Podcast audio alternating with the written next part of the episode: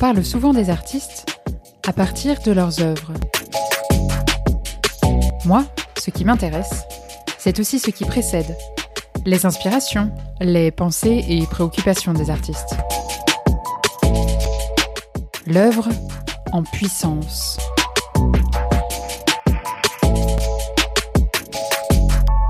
Je suis Oriane Emery et vous écoutez En aparté, le podcast qui dévoile la face cachée des artistes et de leur création. Bonne écoute.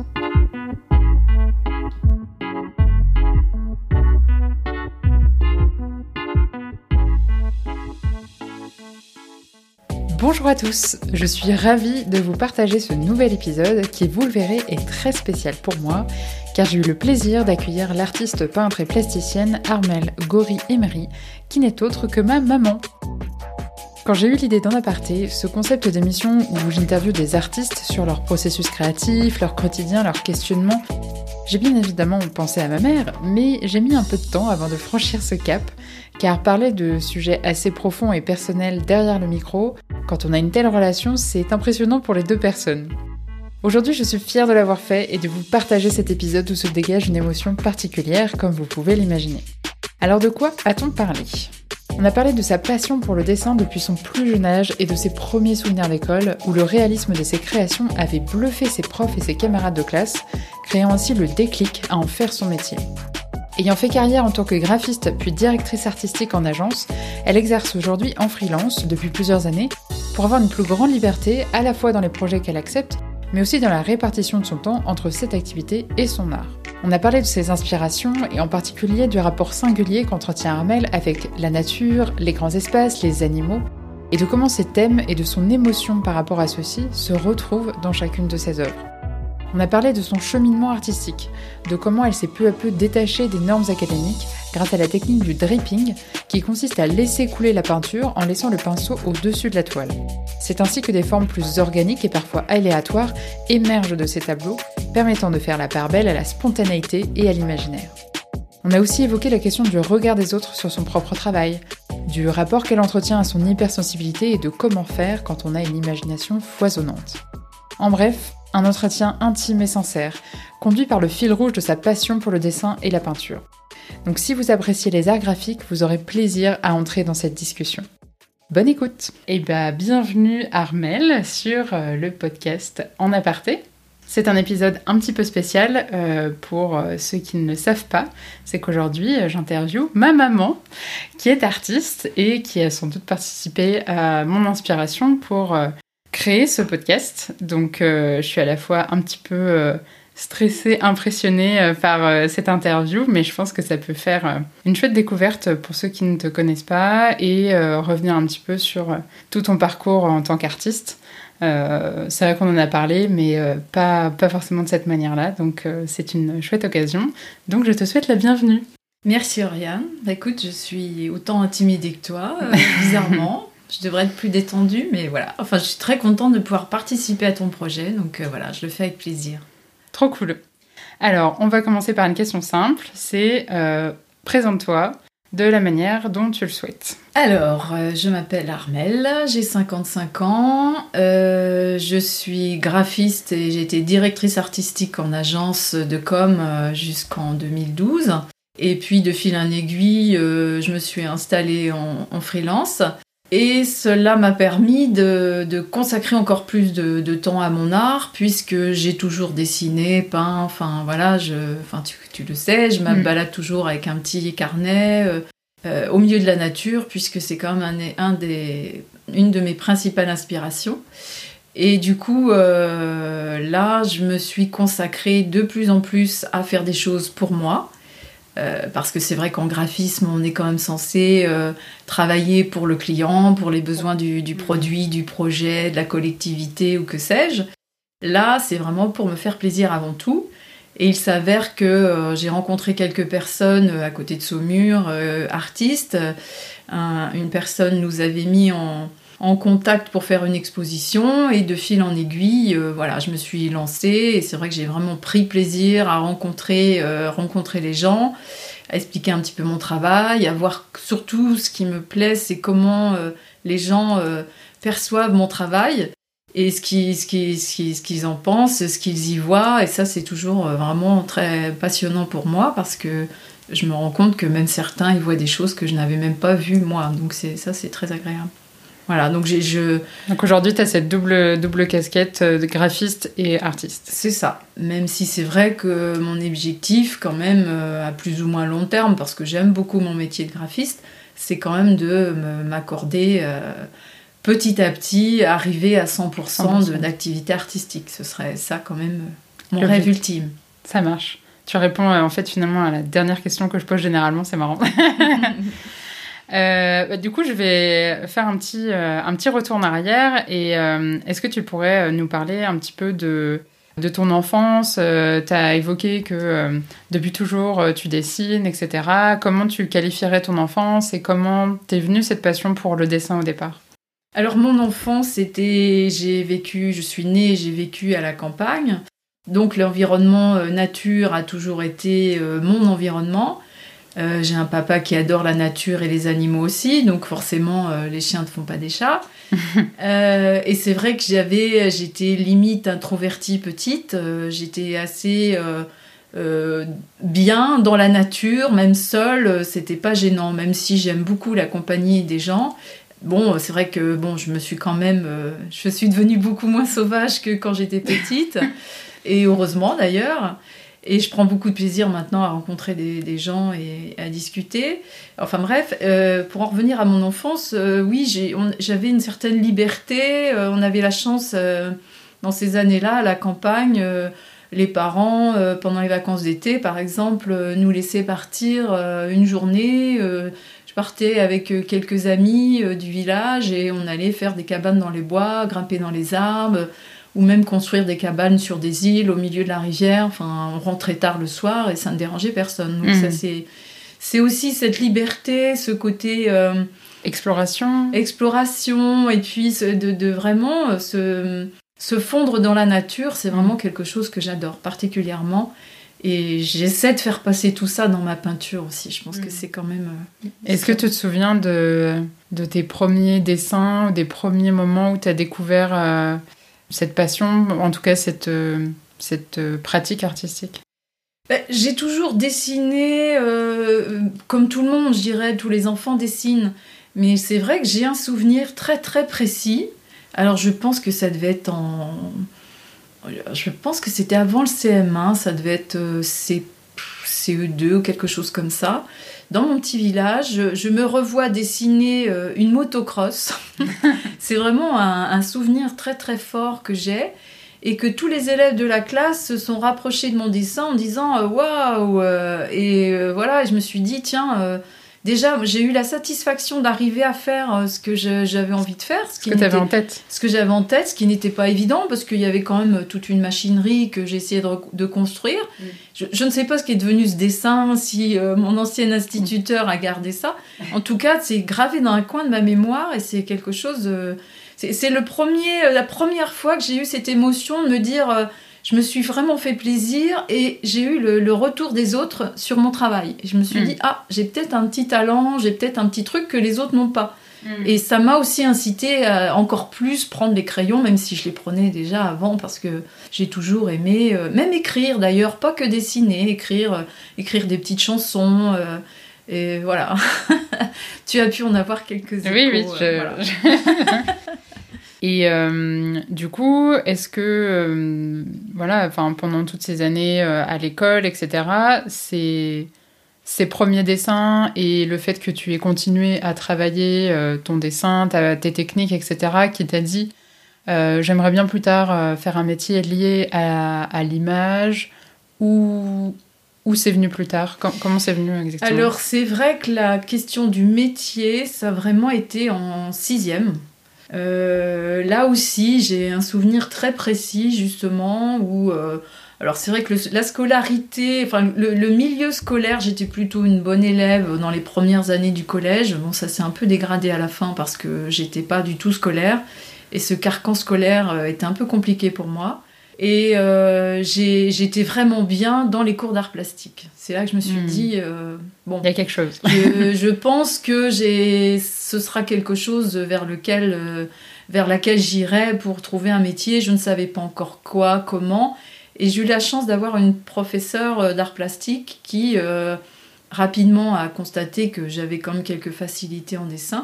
Et, euh, et qui, nous- qui m'a aussi euh, parlé d'une certaine école, dont les arts appliqués, euh, les arts appliqués de Poitiers en l'occurrence.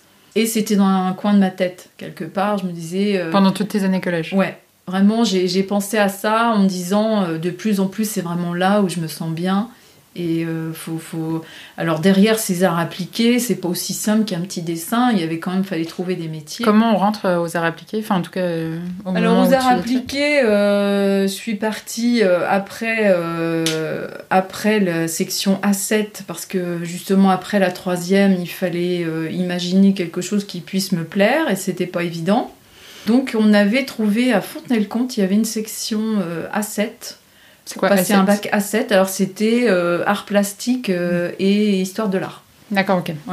Donc, euh, une fois avoir passé euh, ces années à Fontenay-le-Comte en pension, qui étaient des années très sympas malgré tout, avec beaucoup de souvenirs, je suis rentrée aux arts appliqués de Poitiers. Voilà. D'accord. Donc, Donc c'est sur dossier ou... C'est sur dossier, oui, voilà. Ok. Et alors, qu'est-ce qu'on y fait aux arts appliqués? Quel souvenir t'en as? Alors les arts appliqués, euh, c'était sur trois ans et euh, on avait euh, une première année où on découvrait tout ce qui était bah, le dessin, les croquis, etc., l'approche des couleurs, euh, l'approche de tout ce qui était publicité, communication, création de logos. euh, et à l'époque, on travaillait aussi beaucoup les lettrages, on, dessinait les lettres. Ça fait un peu ancien combattant, mais oui, c'est voilà, on nous apprenait quand même à dessiner les lettres à ce moment-là avec des, des petits objets, euh, des petits, ce qu'on appelait les pistolets, euh, des rotrings, et on dessinait euh, les caractères quand même. C'est des choses qui peuvent paraître complètement abstraites, mais... Pour voilà. l'imprimerie, en fait? Bah, pour dessiner, justement, parce qu'il y avait aussi des peintres en lettres qui dessinaient, par exemple, sur des façades d'entreprises. Ils dessinaient Ah oui, à la main, d'accord. carrément. euh, voilà, il y avait Hmm. malgré tout un choix de police déjà... euh, euh, possible, mais Hmm. il fallait les dessiner à la main, il n'y avait Hmm. pas tout le numérique. Donc il faut que ça soit euh, exactement au millimètre près, évidemment. bah, euh. tout à fait, Hmm. tout à fait. Donc on apprenait à faire ça, même si très rapidement, évidemment, euh, dans le cadre de, de ma profession, après, j'ai- touché euh, à l'ordinateur. Dans le cadre de la formation, euh, ça n'existait pas encore hein, dans les années Ok. 80. Donc voilà. Et aussi tout ce qui était architecture d'intérieur, euh, donc un petit peu les plans, mais surtout euh, design euh, d'intérieur, architecture d'intérieur. Et communication conjointement, on faisait tout ça la première année. Et deuxième et troisième année, donc il fallait choisir ou se diriger vers architecture, design d'intérieur ou communication, publicité. Et c'est vrai que là, j'aimais beaucoup les publicités, même en vidéo, tout ça. C'est vraiment, je trouvais qu'il y avait un côté très créatif dans ce domaine. Même en regardant la télévision, je regardais des vidéos Mhm. de, de pub et je me disais, tiens, j'aurais bien imaginé ça comme ci, comme ça. Je pense que d'ailleurs, ça aurait pu être un truc intéressant si j'avais pu avoir accès à ce système de vidéo. Bon, ça, Hmm. je suis restée à la 2D, mais euh, voilà. Donc, euh, le, en deuxième année, troisième année, j'ai travaillé tout ce qui était autour de la communication. Donc, on avait, on, est- on avait des, des Ce qui campagnes. préparait au métier de graphiste ou pas Oui. uniquement? Ah bah quand même essentiellement. Essentiellement, oui, euh, voilà, travailler des logos. En plus, il y a vraiment une partie d'investigation, euh, euh, connaître l'entreprise ou le- la collectivité ou le produit, comment l'aborder. Et puis là, pour le coup, on passait par, par le dessin. On, on, écrit, on dessinait les logos, on faisait les mises en couleur. À chaque mise en couleur, il fallait redessiner le logo. Enfin, ça paraît complètement fou, mais à l'époque, euh, oui, c'était comme ça.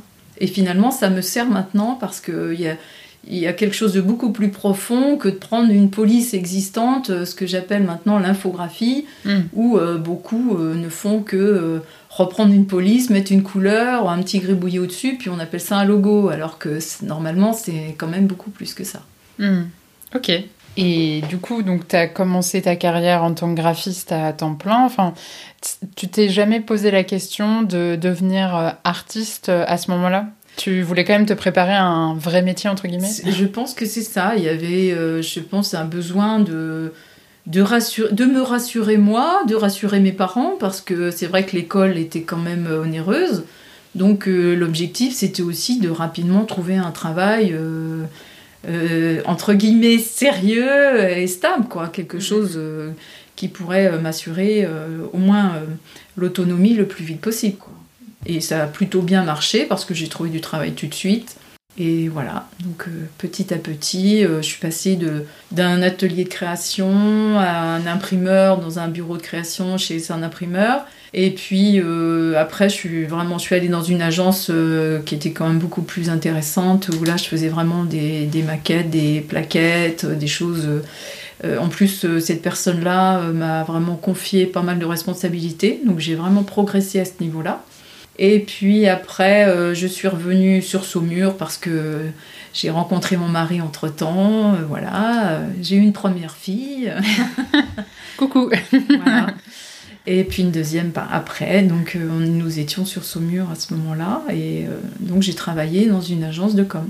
Et tu as toujours peint, dessiné à côté? Ou est-ce que voilà, pendant tes premières années, tu as un peu laissé de côté cette partie Créativité personnelle ou... Ben, en fait, euh, je... il y a eu comme quelques années où je ne faisais pas vraiment de, travail artistique pour moi. Dans hmm. l'agence dans laquelle je travaillais, euh, euh, on a la chance d'avoir un client qui faisait bah, les étiquettes combiées, par exemple. Donc j'ai fait toutes les, toutes les illustrations des fruits combiés. Et euh, ça, c'était très intéressant parce que ça me remettait au dessin, euh, bon, dessin assez académique, puisque mm. l'idée, c'était quand même, avec du pastel et des crayons, de, retrouver euh, le côté fruit et puis trouver un petit côté un peu vintage pour le côté fruit artisanal, enfin, sirop des sirops artisanaux. Et ça, c'était intéressant. En plus, par exemple, un paysagiste euh, il y avait tout un plan à faire euh, pour imaginer euh, comment arborer son jardin, etc. Enfin, j'ai surtout fait des dessins dans le cadre de l'entreprise. Bon, après, c'est vrai qu'avec les enfants, enfin bref, la vie active et tout, mmh. j'avais pas vraiment de. J'étais pas vraiment dans le cadre, je me retire le week-end pour travailler pour moi. À part des petits croquis, j'ai toujours fait des petits mmh. croquis, mais plus pour imaginer des choses pas forcément pour construire vraiment une toile ou une œuvre particulièrement. Voilà. Hmm. Et alors, quand est-ce que le déclic est venu? C'est vrai qu'il y, a eu ce passage. Euh, euh, de, bah, une fois que les, les, enfin, vous étiez un petit peu plus grande, euh, là, au niveau du travail, j'étais devenue entre-temps de graphiste, j'étais passée directrice artistique en agence. Et euh, de plus en plus, je sentais vraiment un besoin de créativité que je retrouvais de moins en moins dans mon métier en agence. Et euh, du coup, j'ai commencé à peindre un petit peu, à m'octroyer une pièce de la maison pour moi. Et euh, ça a été un petit peu. Il a fallu que je me retrouve quelque part, que je retrouve là où j'allais me sentir bien. Donc, je suis passée par différents styles. Euh, plus figuratif, parce que c'est vrai que c'est aussi le problème des arts appliqués, c'est qu'on est quand même assez conditionné sur le dessin euh, appliqué, justement. Le dessin réaliste, en fait, c'est ça Oui, c'est ça, dire très figuratif, euh, hmm. voilà.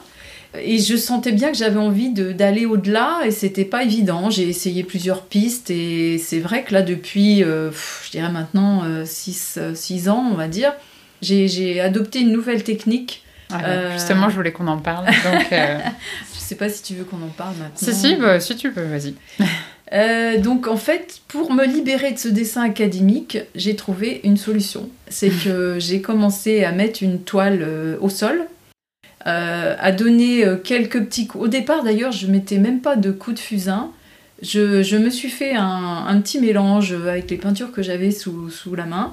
Et euh, j'ai laissé couler euh, ma peinture euh, jusqu'à. J'avais bien mentalisé quand même mon dessin auparavant, ça c'est indispensable. Et je laissais couler vraiment la peinture pour que voir ce que ça avait, ce que ça allait donner, si je pouvais créer quelque chose de particulier, etc. Et tout en restant sur une idée de quelque chose d'assez figuratif, je me suis aperçue que cette technique-là me libérait parce que déjà il y avait une part de hasard selon comment le, liquide va couler, euh, s'il fait chaud, s'il fait froid, si ça peut être plus ou moins épais. Donc j'ai travaillé des textures, j'ai travaillé. C'est la technique du dripping où tu ne, le pinceau ne touche pas la toile. Ça? Exactement. D'ailleurs c'est pas toujours un pinceau. Euh, mm. J'ai utilisé différents outils pour que ça coule plus ou moins de façon plus ou moins fluide. Et j'ai pris un pied euh, dingue à vraiment à faire ça parce que je, découvrais même ce qui allait se passer. parfois surpris, des fois déçus. Hein. Bon, il y a quelques toiles qui sont parties ou que j'ai recouvertes et qui, ont été refaites. Mais voilà, depuis, je me sens vraiment bien là-dedans et c'est quelque chose euh, qui m'apporte vraiment beaucoup de plaisir. Et je me rends compte qu'en plus, euh, quand je montre mon travail, euh, il y a quand même des gens qui, qui, qui, aiment aussi, qui, qui, se retrouvent dans mon travail. Alors j'imagine qu'il y a tout un tas de gens qui n'aiment pas, mais enfin ça c'est vraiment le dernier de mes soucis. Oui. mais en tout cas, j'ai un échange avec des gens que ça touche et qui, me, qui pour moi est très très intéressant. C'est important pour toi le regard que portent les autres sur ton travail? Alors ça ne l'était pas du tout au début parce que c'était vraiment pour moi, euh, exclusivement pour moi. Euh, pour être honnête, depuis que j'expose, euh, que je montre un peu plus mon travail, alors surtout quand c'est moi qui présente mon travail, ce qui est très difficile, ce que je n'aime mm. pas faire, je préfère quand ce sont les autres qui le font. Pour autant, voilà, quand il y a vraiment un échange, même des fois des échanges qui sont du style Ah oui, pourquoi vous avez fait ça Bon, il y a, quelque chose, il y a une discussion, euh, comment vous en êtes arrivé là euh, euh, les, gens qui sont étonnés parfois des couleurs que je peux poser sur des choses qui peuvent paraître très... malgré tout, il y a beaucoup de figuratifs dans certaines, mais derrière, il y a toujours tout un tas de symboles. Mm. Parce qu'il y a aussi du fait de mon approche avec la nature, je me sens aussi un peu euh, chamane euh, mm. euh, dans le sens où il y a une communion, une communion avec la nature que j'ai depuis toute petite. Quoi. Je, suis, je parle, j'ai toujours été proche des arbres, des animaux. D'ailleurs, les animaux viennent assez spontanément vers moi. Enfin, ça aussi, c'est quelque chose qu'on ressent, qu'on a en soi, et peut-être qu'on développe aussi avec le temps. Voilà. Et euh, c'est tous ces éléments-là que j'arrive, en tout cas que j'ai envie de faire passer dans, mes œuvres. Et quand ça passe, il y a toujours quelque chose de fort. Et quand on sent qu'il y a de l'émotion chez les gens, euh, ça me, ça, touche. Me, me, touche énormément. Oui, bien hmm. sûr. Et ça, c'est vraiment très agréable. Comment tu sais, enfin là, donc on a parlé de cette technique-là que tu développes depuis euh, peut-être maintenant quelques années et qui est de dripping et que, qui s'est manifesté par plusieurs séries d'œuvres. Comment tu sais que ce que tu fais aujourd'hui euh, correspond au style que tu as un petit peu toujours cherché? Ou est-ce que tu le cherches encore? Alors je pense que tout est évolutif, je ne veux surtout pas m'enfermer dans quoi que ce soit. J'en suis là parce que je, je, me suis arrêtée sur quelque chose qui me satisfait complètement à l'heure actuelle si je me sens à un moment ou un autre étouffée, enfin ça c'est déjà dans un coin de ma tête, mais je ne veux surtout pas m'enfermer dans quelque chose. D'ailleurs, je ne m'enferme pas dans des thèmes, même si j'ai certains thèmes qui sont très récurrents. J'ai à cœur d'aller au-delà. Et dans ma tête, il y a, énormément de choses que j'ai envie de faire et je ne sais pas si la vie me permettra de faire tout ce que j'ai en tête. Donc euh, voilà, dans, mes rêves les plus fous, ce serait euh, même de faire des, fresques gigantesques. Alors le souci, c'est que ma méthode, ma technique euh, ne permet pas de faire ça à la verticale. Je suis obligée de mettre au sol, donc on pourrait imaginer une grande toile au sol euh, travailler euh, pendu au plafond euh, par des oui pourquoi pas. Alors j'ai même imaginé quelques appareils qui pourraient faire des effets. Enfin bon bref. C'est un peu tôt pour en parler mais voilà c'est quelque chose tout ça pour dire qu'effectivement ça bouillonne et il n'y a rien du tout de figé. Je ne veux surtout pas m'enfermer dans quoi que ce soit. Hmm, donc tu es toujours en exploration ah, bien sûr. toujours. On va parler un petit peu inspiration euh, peut-être que c'est pas évident de mettre euh, des mots dessus, mais est-ce que tu serais capable de dire d'où viennent tes idées? Tu as beaucoup parlé de, la nature, euh, mais du coup, est-ce que tu sais quand les, idées arrivent? Est-ce que c'est des, plutôt des ressentis qui sont intériorisés et ensuite, quelques jours, quelques mois plus tard, tu, tu arrives à les retranscrire sur une toile comment, ça se passe? Est-ce que tu saurais le décrire? Alors, mes premiers essais en dripping se sont faits sur les chevaux. Euh, alors que c'est quand même pas évident de faire avec ces techniques-là. Mais euh, j'ai eu comme un flash euh, une nuit parce que oui, je, dors très peu. Donc même si je me lève de moins en moins pour peindre, je, fais quelques croquis et c'est souvent là où les idées me viennent. Et j'avais pris plein, de, plein de feuilles de dessin et que je me suis fait plein de dripping comme ça équestre. Et je me suis dit, mais qu'est-ce que c'est agréable ce truc-là, il faut vraiment que je continue dans ce domaine-là. Donc là, c'était le cheval, je pense que c'était avant tout son mouvement. parce que bon, je, je monte à cheval depuis assez jeune, enfin voilà, j'ai un bon niveau d'équitation. Et euh, donc je connais l'animal, je sais comment il bouge, donc ça faisait partie. Et tu l'as beaucoup, c'est un sujet que tu as beaucoup exploré. Enfin, oui, moi, voilà. J'ai l'impression de toujours t'avoir vu dessiner des chevaux. Et c'est vrai que maintenant que tu le dis, euh, avec la moto jeune, je m'étais- j'ai dessiné aussi un cheval à l'école, euh, toute petite. Et c'est vrai que le cheval a toujours été quand même cette, cette espèce de d'animal euh, énorme sur lequel on peut monter et on peut avoir une vraie communion avec un animal qui fait 600 kilos, c'est quand même quelque chose d'assez extraordinaire. Mm. Alors peut-être encore plus pour une fille, mais euh, Mm. voilà, c'était quand même... euh, et euh, donc ça, c'est, ça a été le premier, ma première source d'inspiration pour travailler alors le dessin en général et ce fameux dripping.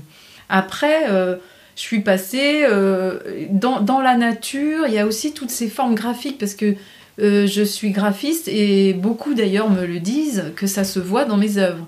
Il y a une approche très graphique de mon travail. Qu'est-ce que ça veut dire ça? Mais ça veut dire qu'il y a quelque chose de, de peut-être d'un peu construit quelque part. Il y a Mm. des formes, il y a... Alors c'est difficile à interpréter pour moi, mais comme on me le dit, Le côté message aussi et le symbolique peut-être que aussi la, symbolique, le message, les, les, les- effectivement ce que, ce que l'on veut faire euh, passer à l'intérieur. Même si euh, l'approche est totalement différente, euh, je pense qu'il y a quand même euh, quelque part le fait de d'avoir travaillé ce graphisme pendant des années. Et il y a aussi un critère très important quand on travaille en, en tant que graphiste, c'est qu'il faut se renouveler à chaque fois. Donc, euh, même si, une fois que j'avais fait, par exemple, toute cette série équestre, une fois qu'elle était terminée, euh, j'avais plus du tout envie de faire des chevaux, par exemple. Il fallait vraiment que je passe à autre chose. Parce que je voulais pas, enfin, c'est même pas que je ne voulais pas, c'est que je ne pouvais pas. Il fallait vraiment, il me fallait autre chose. Donc après, je me balade dans la nature, je vais voir un bel arbre, je vais voir un beau paysage, euh, ou même un animal. Là, récemment, j'ai fait un mouton. Enfin, je trouvais qu'il était très graphique pour le coup. Un mouton, ça fait comme une espèce de boule. Un petit euh, nuage. Avec un petit nuage, voilà. Et il avait une espèce de rictus, celui que j'avais vu, et j'avais envie de retrouver ça dans, dans ma peinture, par exemple. Et quand c'est comme ça, tu le, tu le prends en photo, tu le dessines, euh, ou tu arrives à le mémoriser euh, Euh, alors c'est vrai que je prends en photo quand même, c'est, ça aide. Alors c'est vrai que là j'ai pris plusieurs moutons et j'ai un petit peu fait un condensé de ce que j'ai vu. Je, j'ai pas, je cherche pas à représenter du tout la photo que j'ai prise par hmm. exemple. Euh, même parfois, pour me, par exemple, quand j'avais besoin entre guillemets de faire d'autres thèmes équestres, parce que j'ai eu l'occasion euh, d'exposer euh, sur Archeval euh, off, donc à, à l'extérieur, dans les différentes euh, Donc Archeval qui est, si tu peux repréciser pour Alors, ceux qui ne sont pas de la région. eh bien, c'est une, c'est une manifestation d'art autour du thème du cheval qui avait été organisée à la base chez Bouvet-la-Dubay, les caves Bouvet-la-Dubay, qui ont un centre d'art contemporain. Et qui a une renommée internationale, enfin qui Oui, tout accueille aussi des, des artistes Oui, qui internationaux. Et euh, tout à fait, oui, il y a des, il y a des, des, des, des expositions euh, qui sont pas toujours équestres d'ailleurs, Mm. mais c'est le comité aussi équestre de Saumur qui s'est rapproché euh, de, de Bouvet pour euh, imaginer une manifestation. Et Mm. une manifestation qui dure depuis des années maintenant. hmm. Et donc à un moment, je me suis trouvée avoir besoin, entre guillemets, de me remettre dans le thème équestre. Et du coup, bah, j'ai, j'ai revu des vidéos, euh, parce qu'à ce moment-là, je ne montais pas à ce moment-là. J'avais fait une pause euh, dans, dans ce domaine, donc j'ai revu des vidéos. C'est vraiment les vidéos aussi qui m'ont... où j'ai retrouvé ce côté... euh, le, mouvement, voilà, mais bon, c'est revenu très vite. Donc après, voilà, je mentalise un petit peu tout ça et je me lance et puis ça marche ou ça marche pas. Mais en général, quand je me lance, c'est que je suis prête. Et du coup, ça peut aller vite euh, quand tu quand tu crées une œuvre. Enfin, combien de temps tu... enfin, Peut-être que c'est pas facile à estimer, mais euh, tu penses que tu passes combien de temps sur tes Alors, sur très- chaque toile? C'est très, euh, c'est très aléatoire parce que souvent on est là à mentaliser la chose très longtemps.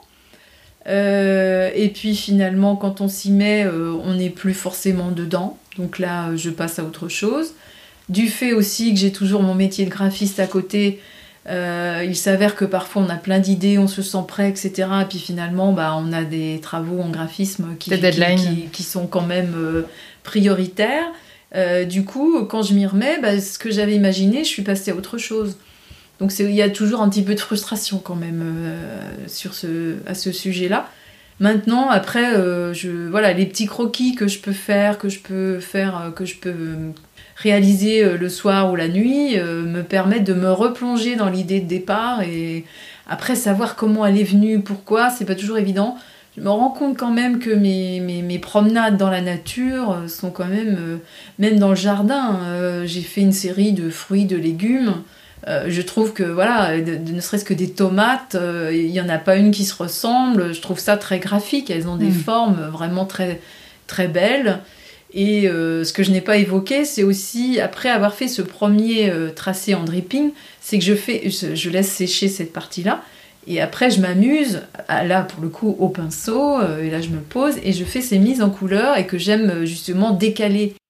C'est aussi euh, ce, qui, ce qui plaît. C'était une de mes questions en fait. Comment tu choisis mm. les couleurs que tu mets ensuite à l'intérieur C'est vraiment au feeling quoi. C'est du feeling. Voilà. je, D'ailleurs, quand je fais mon dessin au départ, même mon dripping, je ne pense pas du tout à la couleur. Pas du mm. tout.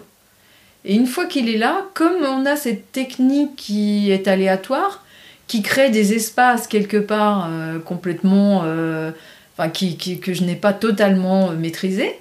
C'est en fonction aussi des, des, des, petites cases qui se sont créées que je vais installer telle ou telle couleur. Je, je, je prends le temps de m'asseoir, de regarder ma toile et je me dis tiens là je vais mettre du rouge et je vais commencer par mettre du rouge à différents endroits. Après tiens bah, avec cette couleur là je pourrais mettre celle-ci. Ah tiens ça pourrait être chouette de mettre celle-là. Mais euh, voilà, c'est vraiment au tout dernier moment. Hmm. Je me fais pas une palette en disant il faut absolument que je pose ces couleurs-là. Sur cet animal ou sur ce paysage, je, vais, je vois tel type de couleur? Non, non, non. Alors après, c'est vrai quand il y a des, périodes assez rapprochées, comme j'ai aussi créé quelques peintures, j'avais fait un bleu un peu particulier, un peu euh, style bleu euh, majorel enfin qui était à ma façon parce que j'avais rajouté quelques pigments. Du coup, j'avais une série de toiles euh, à ce moment-là que j'ai enchaîné et j'en mettais toujours un petit peu parce que j'avais envie de le mettre ce bleu-là. Bon, maintenant j'en ai plus, donc comme je sais plus comment je l'ai fait, il y en aura plus forcément. Donc même si j'en refais un, il sera jamais tout à fait pareil parce que j'ai pas mesuré quoi que ce soit. Donc voilà, c'est vraiment au feeling quoi. Un jour, je vais avoir envie de couleurs très très vives très péchu, euh, voire même parfois euh, des, des, couleurs euh, fluo. Et puis parfois, c'est des, des, tons très pastels. Et, ce que j'aime bien d'ailleurs, souvent, de plus en plus, c'est mélanger les deux d'ailleurs. Je trouve que ça permet d'avoir une approche vraiment originale et enfin, c'est quelque chose que j'aime bien. Donc voilà.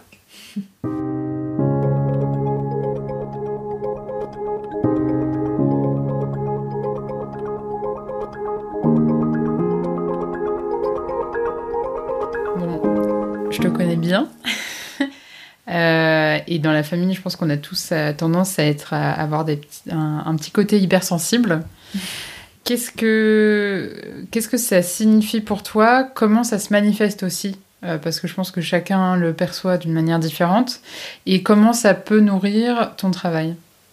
Alors que oui, alors cette hypersensibilité, enfin tu le sais comme moi on a tendance plutôt à en souffrir qu'autre chose, à justement, euh, entre guillemets, euh, s'épancher à des moments où on aimerait bien ne pas le faire. Mm.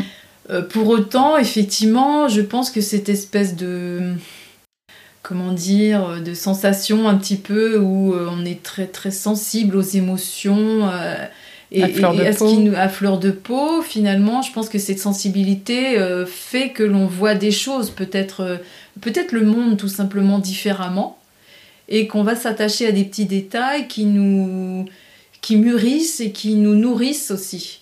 Euh, enfin, je peux pas me mettre à la place de gens qui ne sont pas du tout euh, comme moi ou comme oui, nous. bien sûr. Euh, pour autant, j'essaie de l'analyser avec le temps. je l'accepte déjà beaucoup plus. Et puis, euh, je me dis que bah, mon refuge, justement, quand je suis vraiment, quand j'ai besoin de vraiment de, me ressourcer, de me retrouver, c'est vraiment dans ma peinture que j'arrive à le faire. Et c'est vraiment un exutoire même, euh, voilà.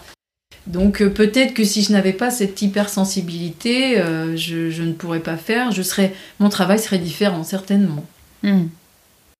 Et est-ce qu'aujourd'hui, tes créations te permettent, entre guillemets, de dompter cette, euh, hypersensibilité-là? Ou au contraire, est-ce que ça la nourrit d'autant plus? Alors ça, il y a bien des fois où je me sens tellement bien que j'ai l'impression que ça, me renforce. Déjà, le, fait de, d'avoir, euh, de, créer des choses qui peuvent plaire, euh, euh, où on arrive à vendre ses, ses, œuvres et que les gens sont contents de l'acheter, où on a le, des retours positifs, forcément, ça donne confiance. Mm. Donc le fait de prendre confiance dans, son, dans ce qu'on fait, en plus quand c'est, quand c'est des choses que, que l'on fait pour soi, qui nous font un plaisir énorme, euh, je ne suis pas de ces artistes qui, qui, créent dans la douleur. Moi, j'ai besoin d'être bien. Hmm. Euh, pour autant, euh, quand je me sens mal, c'est quand même le fait de réfléchir à, ce que je vais faire me, rassure et me raccroche à quelque chose de positif. Donc ça, c'est, je dirais que quelque part, c'est, ça aide. Hmm. Est-ce que justement, Enfin, je, reviens un petit peu à ce que tu disais en début d'interview sur le côté euh, chamanique de, de, de, ta manière de créer finalement. Comment euh, est-ce que c'est lié pour toi euh, à cette hypersensibilité aussi du milieu dans lequel tu te trouves, de, la nature? Enfin, est-ce que est-ce que tu vois un lien entre tout ça Est-ce que déjà c'est c'est conscient? Ou est-ce que c'est vraiment T'as toujours été comme ça et finalement c'est beaucoup de ressenti et d'écoute de toi-même qui te permet de, ouais, de, de, de, le retranscrire en création?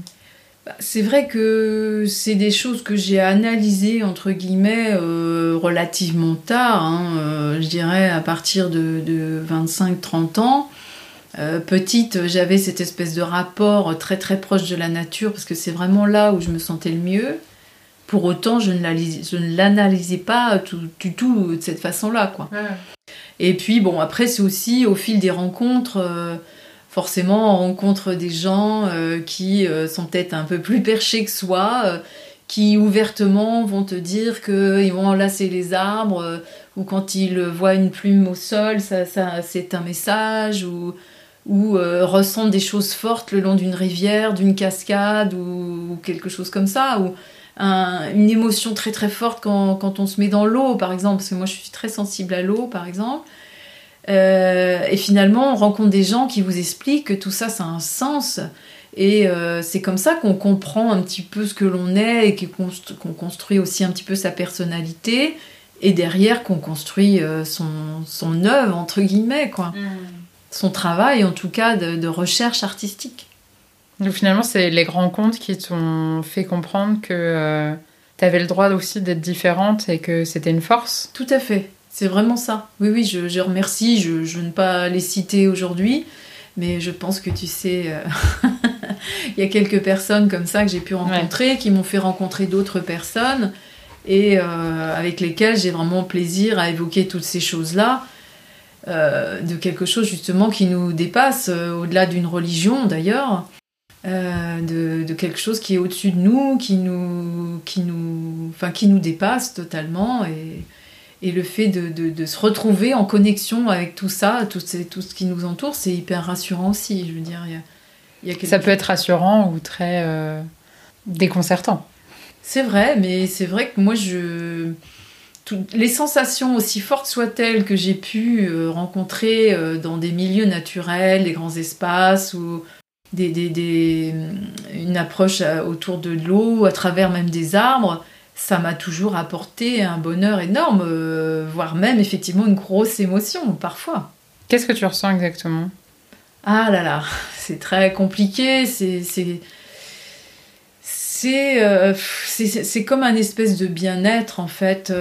tu, on sent qu'il y a quelque chose de beaucoup plus fort que soi. Euh, qui est là et qui est rassurant quelque part, que nous sommes tout petits sur cette terre. Et euh, en, quoi ça te rassure bah, Ça me rassure parce que je me dis, bah, comme tout le monde, on a tous nos petits problèmes du quotidien, euh, des, choses qui, qui, nous tracassent à tort ou à raison, sur lesquelles on peut parfois tourner en boucle. Moi, je suis assez douée pour ça. et au final, justement, quand on prend le temps de, de prendre, de, de, faire ce, de, prendre du recul et d'aller dans la nature, de s'oxygéner, de voir des grands espaces, de voir, de sentir cette puissance de la nature, on se dit mais euh, voilà enfin tout est là euh, nos je- problèmes sont nos peu de problèmes choses. sont minimes enfin euh, Hmm. on est tellement peu de choses sur terre la- la- le monde ne va pas s'arrêter de tourner parce que euh, tel souci m'a pourri la vie pendant quelques heures ou même Hmm. quelques jours enfin Donc ça dire, t'apprend aussi une certaine... Enfin, ça te permet de prendre du recul, en fait, si j'essaye de le formuler oui c'est même une certaine philosophie de vie euh, de, de se dire euh, bon euh, voilà euh, il pleut aujourd'hui il fera beau demain. De se dire euh, bon avec un peu de patience les choses euh, vont s'arranger. Bon je te dis ça aujourd'hui parce que je, je- je- quelque part j'ai grandi ou j'ai mûri.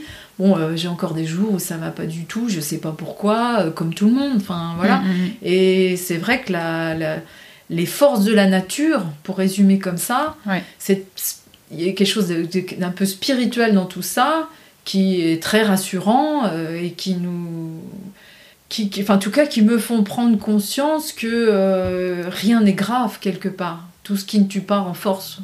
C'est beau. c'est pas de moi.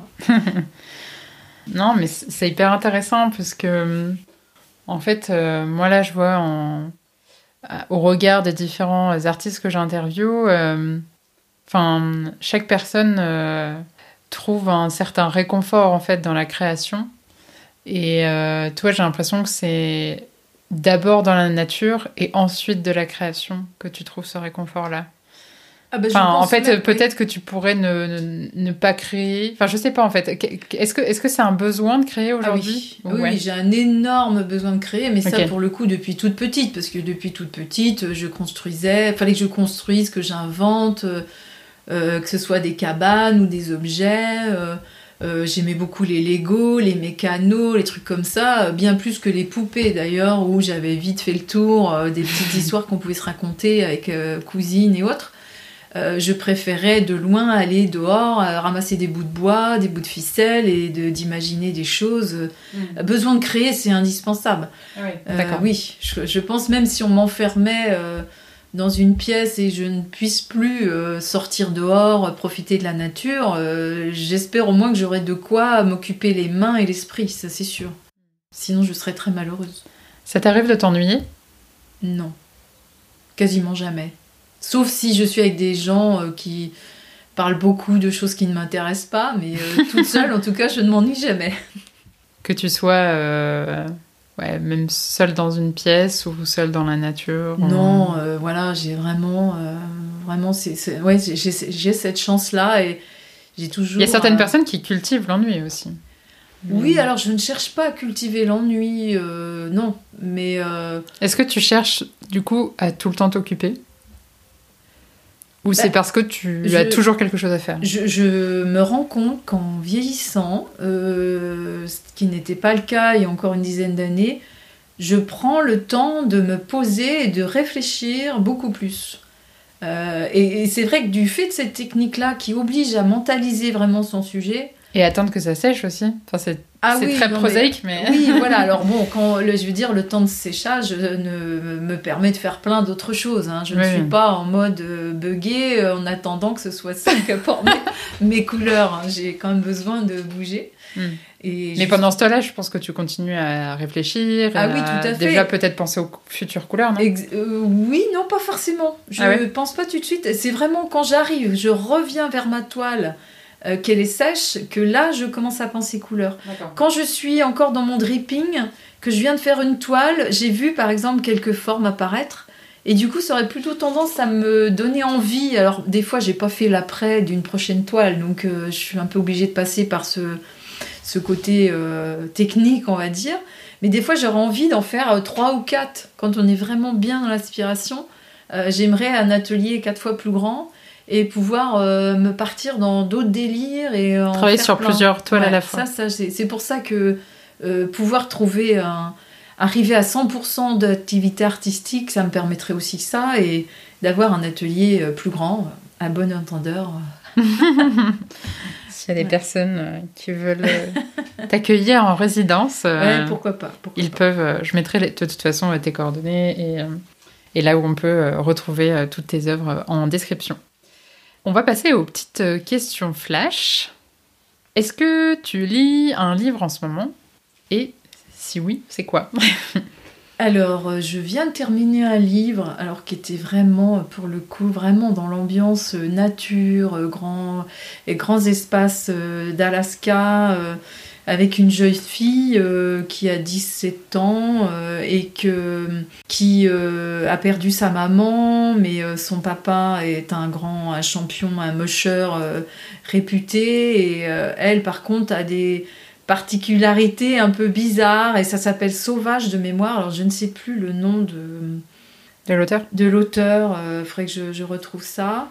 Mais euh, pour le coup, voilà. Alors elle a des, elle a quand même des trucs un peu bizarres. Alors je sais pas si, c'est intéressant de raconter ça, mais euh, enfin je suis vraiment rentrée dans le personnage. C'est un peu gore parce qu'en fait elle a un, elle arrive, euh, elle, s'est aperçue que, alors là on est un peu plus profondément encore que le chaman, que quand elle, elle a pu avoir l'occasion de, faire euh, ce qu'ils appellent des, enfin, du piégeage d'animaux mhm. autour de, sa propriété, et son truc c'était de, pouvoir sucer le sang des proies. Et en fait, elle s'est aperçue que quand elle, elle avait le sang de la proie dans son corps, elle revivait ce que l'animal avait vécu.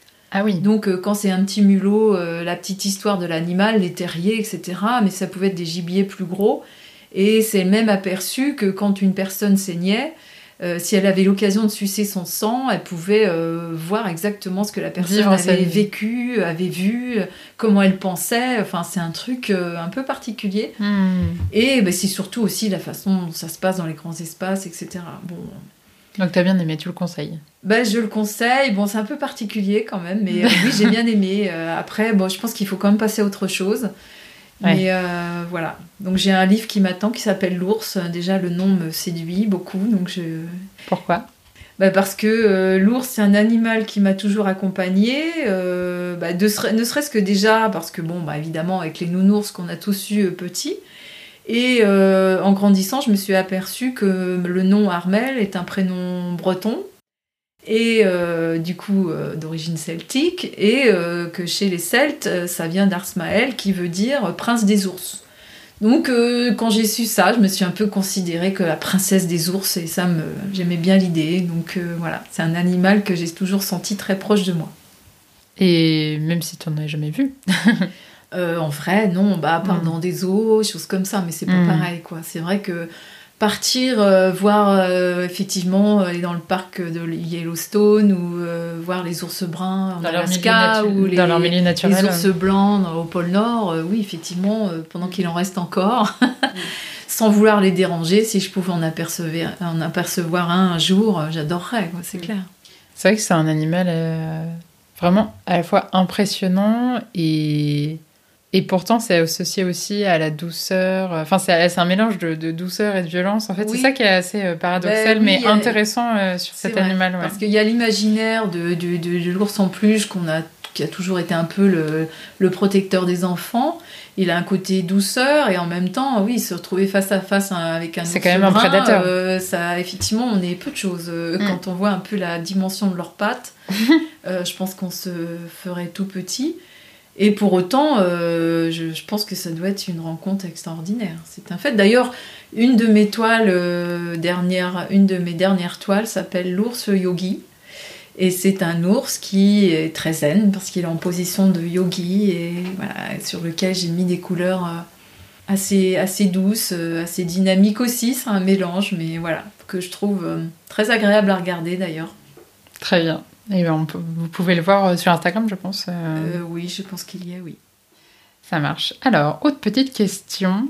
Alors, on a évoqué pas mal de, de, de, projets de voyage, mais si, si, tu devais en choisir un, ton voyage de rêve que tu rêves de faire depuis toujours et que tu n'as pas encore fait, ce serait quoi?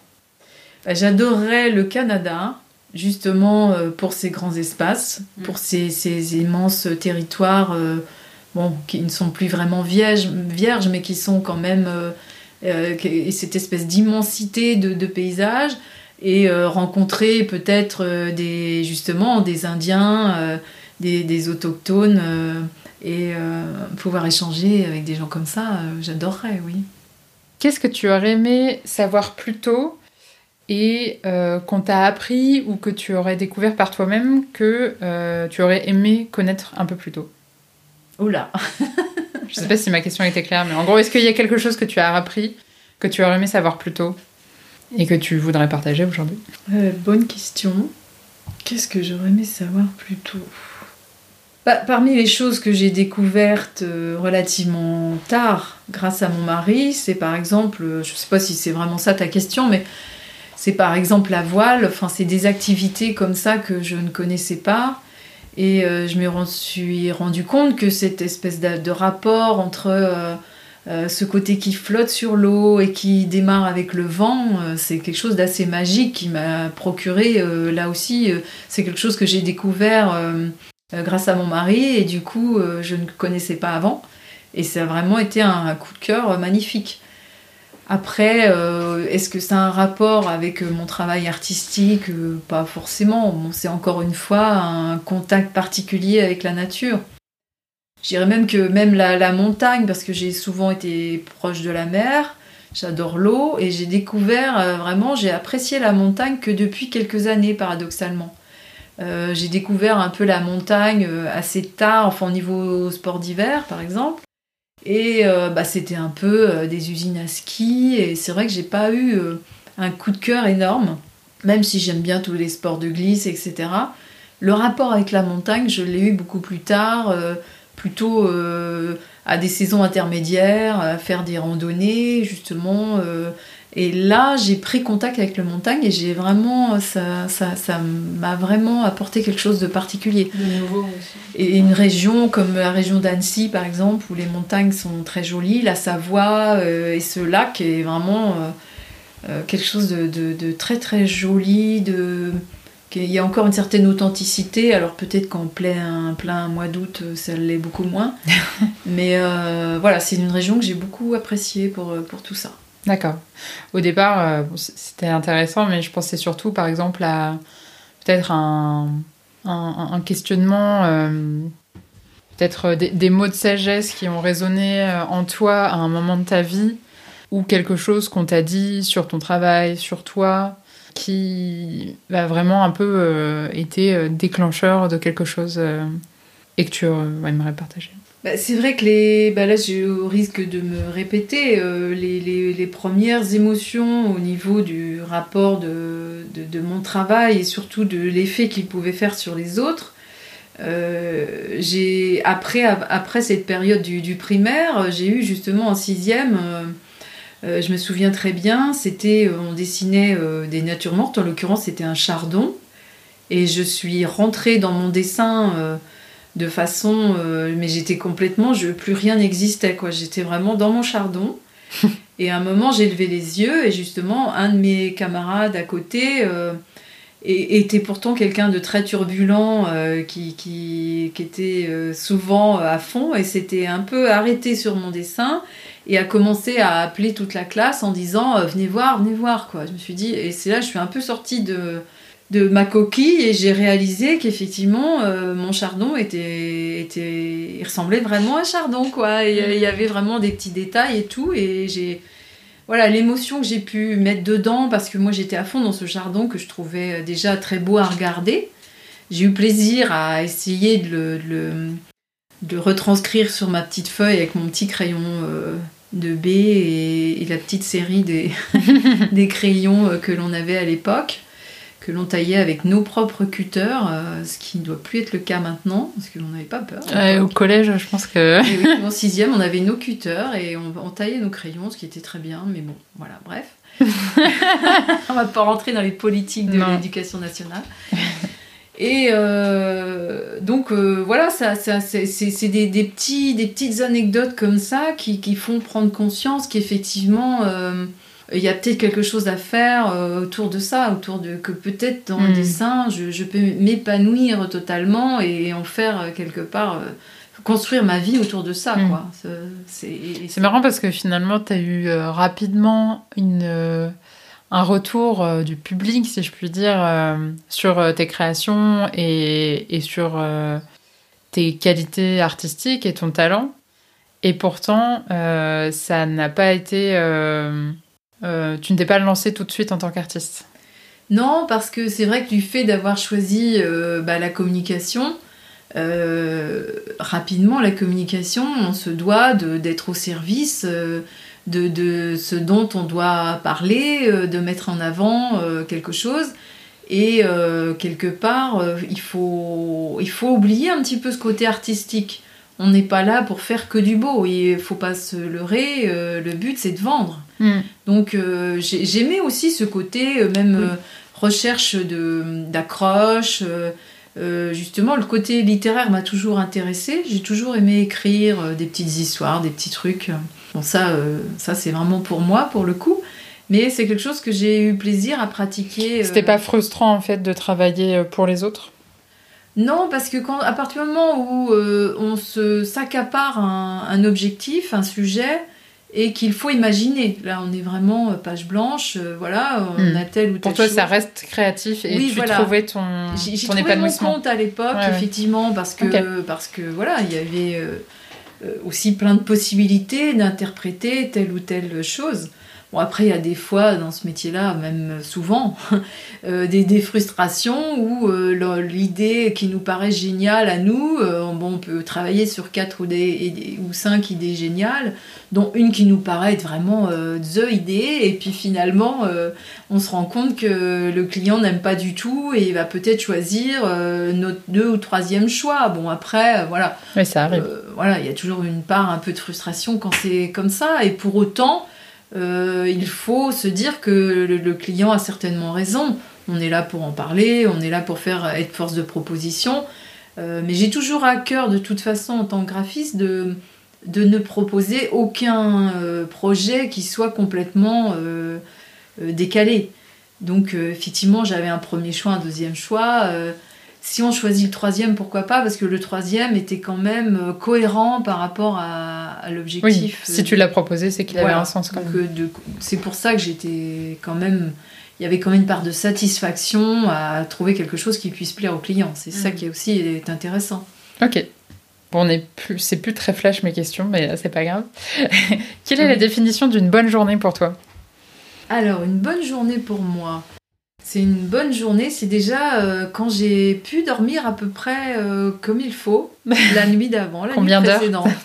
Bah, c'est pas toujours en heure, c'est surtout en qualité. Ou en tout cas, je me lève avec euh, la pêche, avec l'envie de faire plein de choses. ce qui n'est pas le cas quand je sens que j'ai mal dormi et qu'il me manque du sommeil. C'est pas toujours évident d'avoir les idées bien claires. Donc la journée où voilà, je me réveille en pleine forme, j'ai envie de faire plein de choses euh, tous les, les, petits projets euh, que j'avais eus euh, les journées précédentes se, peuvent se mettre en place, que je sais que j'ai la liberté de le faire parce que personne d'autre chose ni qui que ce soit va me déranger. Ça, c'est top. Et qu'en plus de ça, je rentre dans, dans, dans, mon travail artistique et que j'arrive à faire ce que quelque chose qui me satisfait. Là, c'est le paradis. Et est-ce qu'il y a une, une chose récemment qui t'a ému? Oula, oui, énormément. euh, bah, peut-être euh, une des dernières, c'est effectivement euh, un ami qui passe à la maison et puis euh, qui me dit Tiens, bah, ça fait un moment que je veux voir tes toiles. Et il faut que j'arrête parce que je vais me remettre à pleurer, ça serait ridicule. Mais finalement, qui a flashé sur une toile qui est un grand pain et qui évoquait euh, beaucoup de un choses pain, pour moi. Euh, l'arbre. Oui, l'arbre, effectivement. qui était un arbre qui était dans, dans la maison. En tout cas, c'était ma source d'inspiration, même si c'était pas une représentation euh, exacte de, de cet arbre-là. C'était en tout cas le, la sensation que j'en ai gardée, quelque chose, cet arbre très fort, très, très réconfortant. Et j'avais mis beaucoup de moi dans cette toile et il a vraiment eu un coup de cœur et c'est vrai que en l'entendant parler, bah, j'ai voilà l'émotion euh, m'est remontée à moi aussi quoi. Voilà, mm. et pas toujours maîtrisable, c'est un peu pas toujours évident, mais bon, c'était mm. ça a été un moment de communion assez intéressant et mm. il est parti avec cette toile, euh, plus une deuxième d'ailleurs. Et euh, il m'a quelques jours après, il m'a envoyé une photo de cette toile mise dans une des chambres et une très belle pièce et c'est vrai que ça. Il a trouvé sa place. Voilà, il a trouvé sa place et toi, il a trouvé sa place et bah, quelque part, euh, je suis vraiment heureuse quoi que cette toile prenne une vie chez quelqu'un et lui apporte peut-être autant de bonheur et, de réconfort que j'ai pu en avoir avec. Donc ça, c'est chouette. Et eh ben, merci beaucoup euh, pour euh, toutes ces révélations. Euh, et moi, j'ai appris des choses, mine de rien. Ah ouais. Même si je te connais bien, qu'on en a parlé. Et en tout cas, j'espère que ça permettra à ceux qui aiment ton travail ou le découvrent euh, de, rentrer un petit peu plus dans ton univers. Euh, donc, euh, je suis très contente d'avoir pu faire cette, interview avec toi, maman. donc, merci en tout cas. Et puis, je mettrai dans la description bah, ton site internet, là on peut te retrouver à la fois sur ton travail d'artiste ou, ou de graphiste. Voilà. Est-ce que tu souhaites ajouter un dernier petit mot? Oui, alors c'est vrai que j'ai pris parti d'avoir un site internet, puisque tu en parles, euh, sur lequel euh, je mets, euh, qui n'est pas toujours à jour d'ailleurs, je mets autant la partie graphiste que la partie artistique. Bon, je pense qu'à plus ou moins long terme, je, je, ferai quelque chose de séparé pour l'artistique. Mais pour l'instant, c'est quelque chose, je dirais que les deux parties, les deux font partie de ma vie, se nourrissent l'une l'autre. Donc voilà, c'est c'est un choix qui me convient pour le moment. Et après, tout ce qui est artistique, euh, on peut le voir, peut-être les choses les plus récentes sur Instagram, par exemple, où je commence à, intégrer un peu plus euh, ce média-là. Merci beaucoup. Et merci puis, à toi. Et eh ben, à tout à l'heure. et merci à tous ceux qui nous ont écoutés jusqu'ici. Et voilà, c'est fini pour aujourd'hui. J'espère que vous avez passé un bon moment en notre compagnie. Trouverez comme d'habitude en description de l'épisode les informations pour contacter ou suivre les actualités de l'artiste, et donc en l'occurrence le site internet et l'Instagram d'Armel Goré-Emery pour voir ses œuvres, visiter les galeries où elle expose en ce moment et retrouver ses coordonnées si vous souhaitez la contacter pour un projet ou même pour visiter son atelier et voir sa dernière création par exemple. Comme toujours, je suis ravie d'avoir vos retours et de discuter en direct avec vous, donc n'hésitez pas à m'écrire sur les réseaux sociaux, que ce soit Instagram, Facebook ou LinkedIn également, en cherchant en.aparté.podcast ou sur mon profil perso Oriane Emery. Un dernier mot, n'oubliez pas de partager cet épisode. C'est grâce à vous, chers auditeurs et auditrices, à vos recommandations que le podcast peut être écouté par de plus en plus de personnes. Vous avez sûrement des amis ou de la famille qui seraient intéressés par la découverte de l'envers du décor, de la création et autres petits secrets d'artistes. Par avance, un grand merci pour votre soutien et vos partages, et je vous dis à très bientôt pour de nouvelles conversations en aparté.